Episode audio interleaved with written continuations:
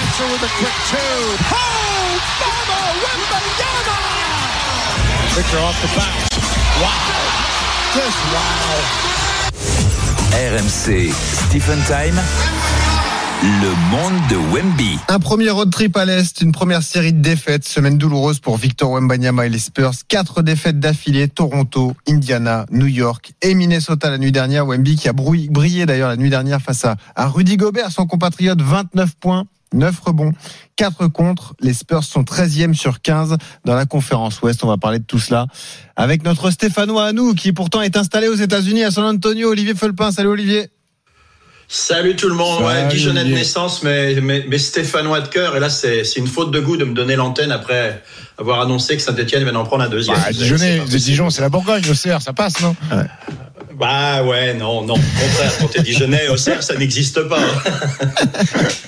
Et eh ouais, mais la beauté Ah, d'Olivier. terrible. Il est passé de Geoffroy Guichard et de Gaston Gérard, voilà, au First Bank Center. Et ouais, l'ancien Atieti Center. La salle des Spurs. Tu y étais d'ailleurs la nuit dernière pour ce match face à Minnesota. Surtout cette semaine, tu as rencontré R.C. Bufford, le directeur exécutif des Spurs, pour évoquer le cas Victor Wembanyama. Olivier, on va en parler dans une seconde. Je veux juste l'analyse de Stephen sur la semaine que viennent de traverser les Spurs et notamment Wembanyama. Écoute, euh, Victor, c'est welcome, euh, welcome in NBA. Voilà. euh, Victor Ils sont Wembanyama. rentrés dans le rang, quoi. ouais, ouais, ouais. Alors dimanche en prime time à 21h30 heure française, ils perdent après prolongation alors qu'ils ont le match en main contre Toronto. Ils jouent 38 minutes, il doit enchaîner. On pensait qu'il allait être mis au repos d'ailleurs, mais non, il va jouer son premier back-to-back, c'est-à-dire deuxième match en, à 24 heures d'intervalle à Indiana. Et ben là, ils ont pris une rouste monumentale et Victor Wembanyama joue 21 minutes. Il était en travers complet, 3 sur 12 au tir. Il y a la découverte de la mec du basket. Il a joué au Madison Square Garden pour la première fois. Avant le match, il dit ah, euh, pas très impressionnant. Je m'attendais à, à plus grand. Ouais, mais par contre, quand tu joues et qu'il y a du monde dans la salle, ça a été compliqué pour lui. Là aussi, il fait encore un petit match 4 sur 14, très maladroit, une très mauvaise première mi-temps, et puis euh, euh, et puis une défaite aussi sévère où ils en prennent 20. Euh, et hier, euh, c'était un duel parce que hier on avait peut-être Gobert Wembanyama, c'était peut-être la raquette du 5 de des majeurs de l'équipe de France à Paris 2024. Et il, a, il a été bon. Bah parce que je sais pas, peut-être que Vincent Collet va articuler différemment son 5 de départ, peut-être que Rudy Gobert sortira du banc, je sais pas parce que va faire euh, Vincent Collet, mais il y a de fortes chances que les deux là soient associés dans la raquette.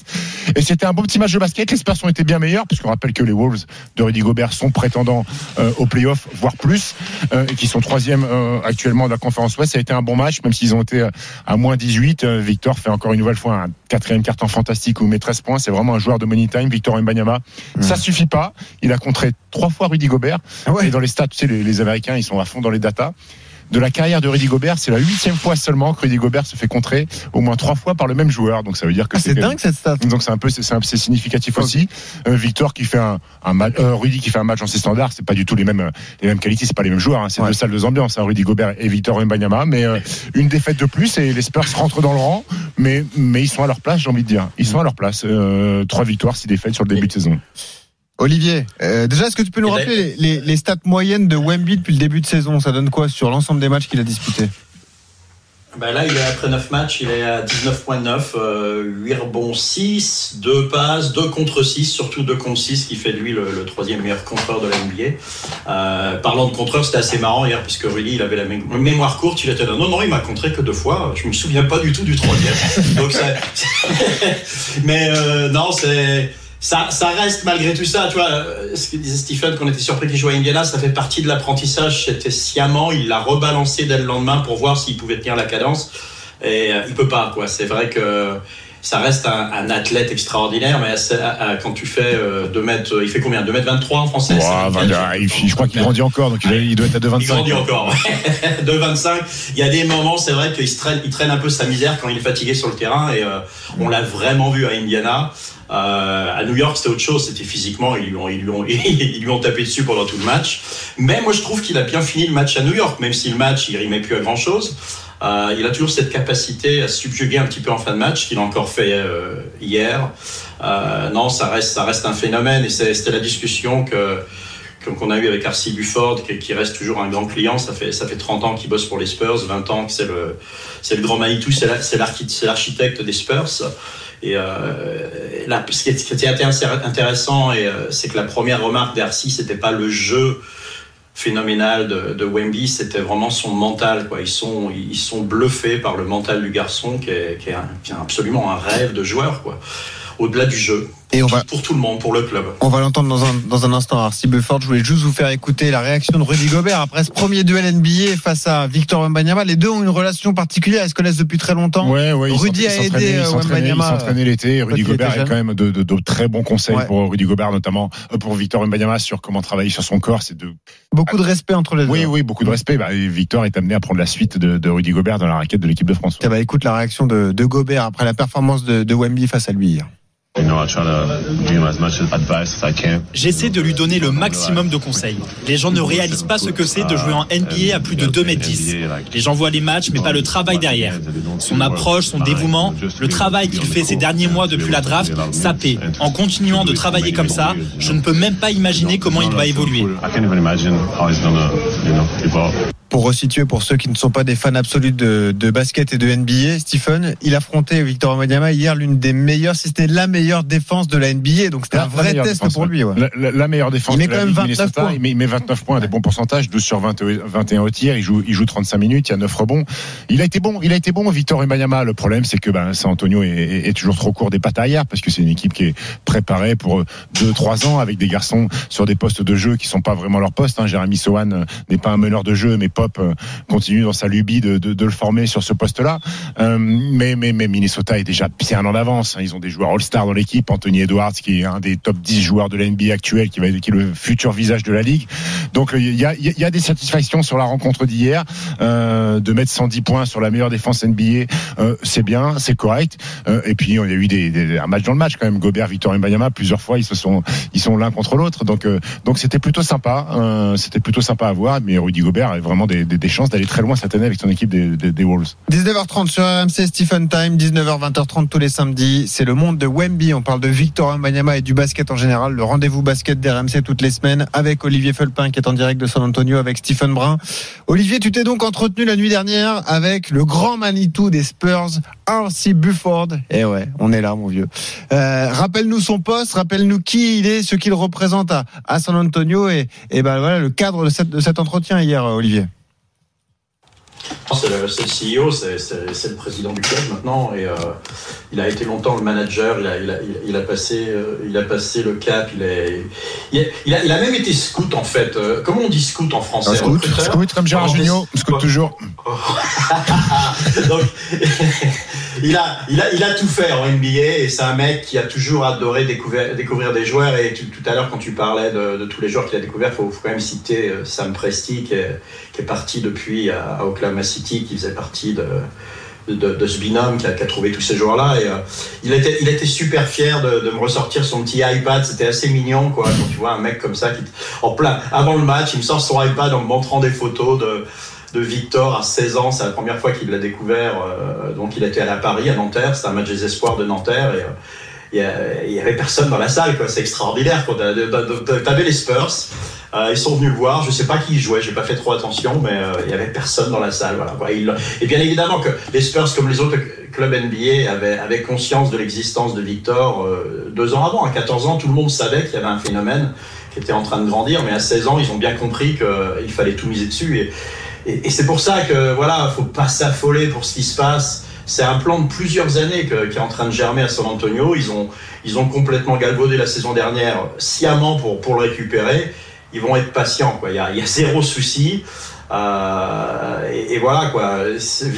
Arcy Bufford m'a expliqué tout ça que ils sont, ils- ils- c'est phénoménal. C'est absolument phénoménal. Dingue. savaient que c'était un grand joueur, mais ils sont bluffés parce qu'il parce qu'il leur apporte au-delà du terrain en plus. Mais c'est dingue de nous raconter ça, de, de se rendre compte que les franchises NBA euh, s'en étaient aperçues dès que Victor a eu 14 ans. Toi qui étais dans le basket pro français, tu le découvres à quel âge Alors, alors, On alors, entend écoute- parler quand d'ailleurs Alors moi j'en entends parler très tôt parce que je, je joue à Boulogne-sur-Mer euh, et il y a un tournoi chaque année à Bourbourg qui est un, un tournoi international des 11-12 ans et qui est dans la région entre Gravelines et, et Boulogne-sur-Mer. Et moi je suis parrain du tournoi donc j'y vais Euh, et comme j'ai joué à Nanterre pendant pas mal d'années, j'ai Ouais. quand même quelques connexions à Nanterre et là je vois cette équipe de Nanterre jouer le- les, les 11-12 ans qui sont en finale contre Mulhouse et, et je vois ce grand garçon de 11 ans, 1m91 à 11 ans, euh, tout fin, tout maigre, dunké sur des paniers de, de, de, de 2m60 et, et je me dis euh, c'est quand même c'est quand même étrange Il est ce- grand, ce, celui-là. ce gabarit-là. Ouais. Alors je me dis mais il a quel âge? Il a, il a 11 ans, ouais, il a 11 ans, très bien.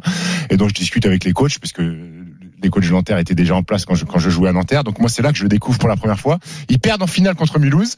Il est même pas MVP du tournoi. L'MVP du tournoi, c'est Kimani Winsou qui jouait pour Mulhouse et qui aujourd'hui, euh, je crois, en, en, en NCA ou, ou, ou en Pro B, je sais plus. L'année d'après, il revient. Il a 12 ans et là, il est, il est MVP du tournoi. Et là, il, il gagne le tournoi. Donc moi, je l'ai connu assez tôt. Après, il va à Nanterre. Donc moi, je vais, je vais le voir de temps en temps à Nanterre. Donc moi, je l'ai vu très tôt. Et qu'est-ce Euh, qu'on dit euh, côté Nanterre à ce moment-là On dit c'est un phénomène? Ils me disent que c'est un phénomène. Ils me disent, euh, Stephen, il a 11 ans, il fait 1m91, alors il est très fin. Il me dit, mais regarde-le s'exprimer avec un ballon. Ouais, au-delà il de la dit, taille. Il me dit, le formatage à cette époque-là d'un mètre 91, c'est un garçon que tu vas voir dans la raquette, prendre des ballons. Il me dit, mais regarde le jouer. Il y a quelque chose de particulier. Et j'ai vu un garçon d'un mètre 91 à 11 ans prendre la balle, faire des passes aveugles, faire des dribbles entre les jambes, prendre des tirs à trois points, courir comme les- des, des garçons de son équipe qui faisaient 1m30 ou 1m40. Et là, j'ai dit, OK, vous avez, vous avez quelqu'un de, de, de, euh, d'hors norme. C'est surnaturel le joueur que vous avez, que vous avez. Donc, il fallait encore se projeter à 11 ans. Tu sais pas hein, si les petits cochons ne mangent pas, s'il n'y avait pas des pépins physiques, si lui, il en a pas marre du basket. Et, et, et le projet a démarré comme ça. Mais, mais, mais ce que j'ai vu sur un tournoi de, de 11-12 ans, ça n'existe pas et ça n'existera plus, en fait, hein, euh, de voir un garçon comme ça, de, de, de, de son gabarit-là. Alors écoutons justement la première réaction de Arcy Bufford, le grand patron des Spurs, euh, euh, l'apport de Victor Wembanyama, les premiers pas sous le maillot de, de San Antonio, la réaction donc de, du directeur exécutif de la franchise. I don't know that. Je ne sais pas ce que l'on attend de quelqu'un qui a vécu sous les projecteurs comme il l'a fait, mais son intelligence émotionnelle est brillante. Ses relations, ses coéquipiers, ses entraîneurs et notre communauté, je ne sais pas si on peut rêver mieux. Et puis nous avons vu sa capacité à faire des mouvements uniques. En tant qu'organisation, nous ne pourrions pas être plus enthousiastes. Olivier, tu le, tu le connais depuis longtemps, Arcy Bufford, tu as pu sentir son excitation justement par rapport à, à ce joueur hors norme dont il dispose aujourd'hui? Ah, complètement. Il y, a, des choses que je peux pas vraiment partager à l'antenne, mais bon, texte. C'est un mec avec qui j'allais faire du vélo pendant des années. M'a envoyé un texte le soir de la draft que on peut pas, on peut pas raconter aux enfants de 14 ans. Quoi. Il était super excité.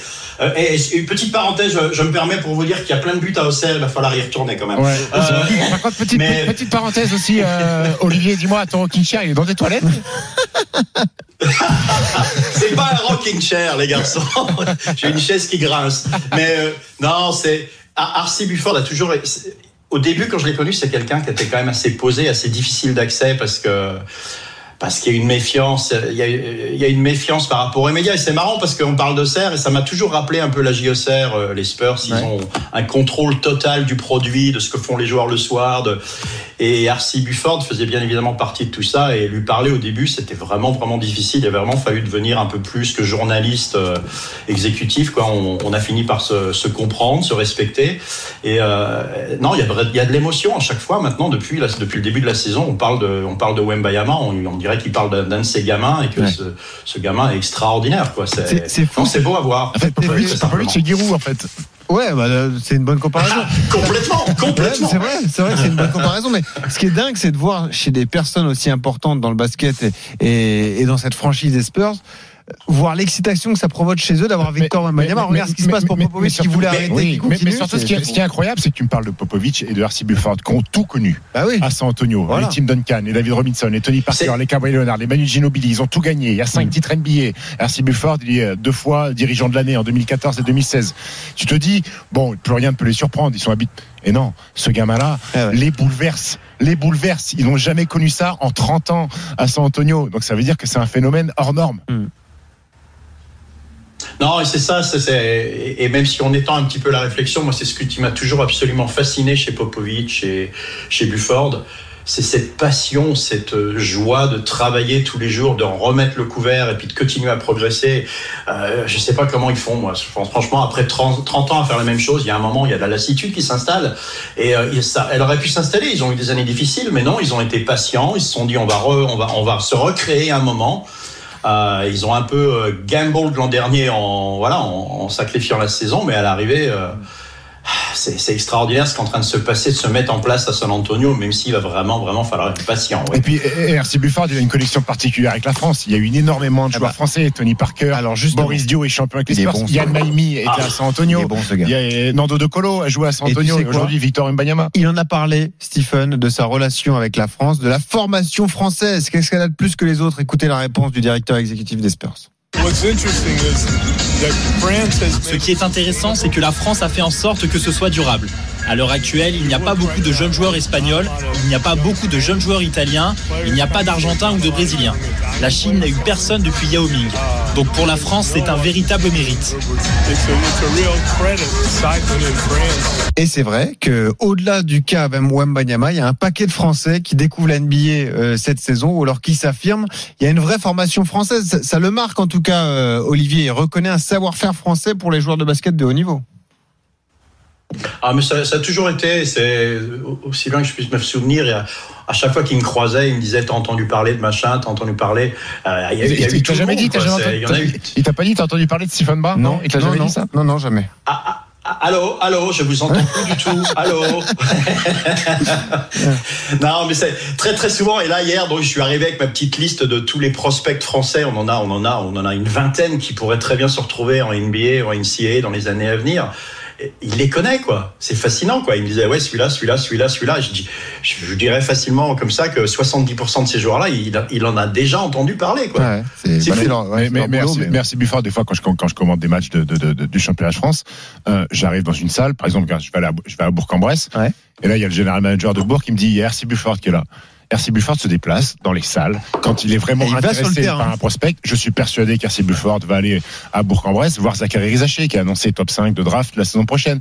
Peut-être qu'il va même qu'il va aller en Australie pour voir Alexandre Sarr qui est un jeune français qui Ouais. joue en Australie et qui a annoncé top 5 de la draft française. Alors RC Bufford se déplace D'abord, il y a tous les scouts des Spurs qui viennent au quotidien euh, suivre. Et au bout d'un moment, ils lui font, ils lui font un petit bilan en disant, écoute, là, là et là, c'est très intéressant. Et l'étape d'après, c'est RC Bufford. C'est lui- lui-même. en France Ouais. pour voir. Il vient toute la semaine à l'entraînement, regarder les séances d'entraînement, parler au coach des équipes françaises, euh, parler à la famille euh, du garçon pour savoir quelles sont ses habitudes de vie, tout ça. Et RC Bufford assiste au match. C'est la dernière étape, RC Bufford, quand il vient dans les salles. C'est que vraiment, là, le nom du gamin, Bon. il est coché et que s'il y a un poste et qu'il est libre au moment où les Spurs draft, il pourrait se retrouver à San Antonio. Écoute, c'était passionnant. Merci Olivier d'avoir été avec nous. À la semaine prochaine, Olivier, Olivier qui nous promet un magnifique sujet, là aussi un reportage en plein cœur de San Antonio. Le. Non, photographe historique de la NBA qui va nous, nous raconter l'effet Wemby cette saison en, en NBA, euh, tout ce que ça change pour des métiers comme comme euh, bah, comme celui-là, euh, photographe. Est-ce que c'est beaucoup plus dur aujourd'hui avec un phénomène Wemby à gérer à, à San Antonio? Merci Olivier. Merci Et- Olivier. et bonne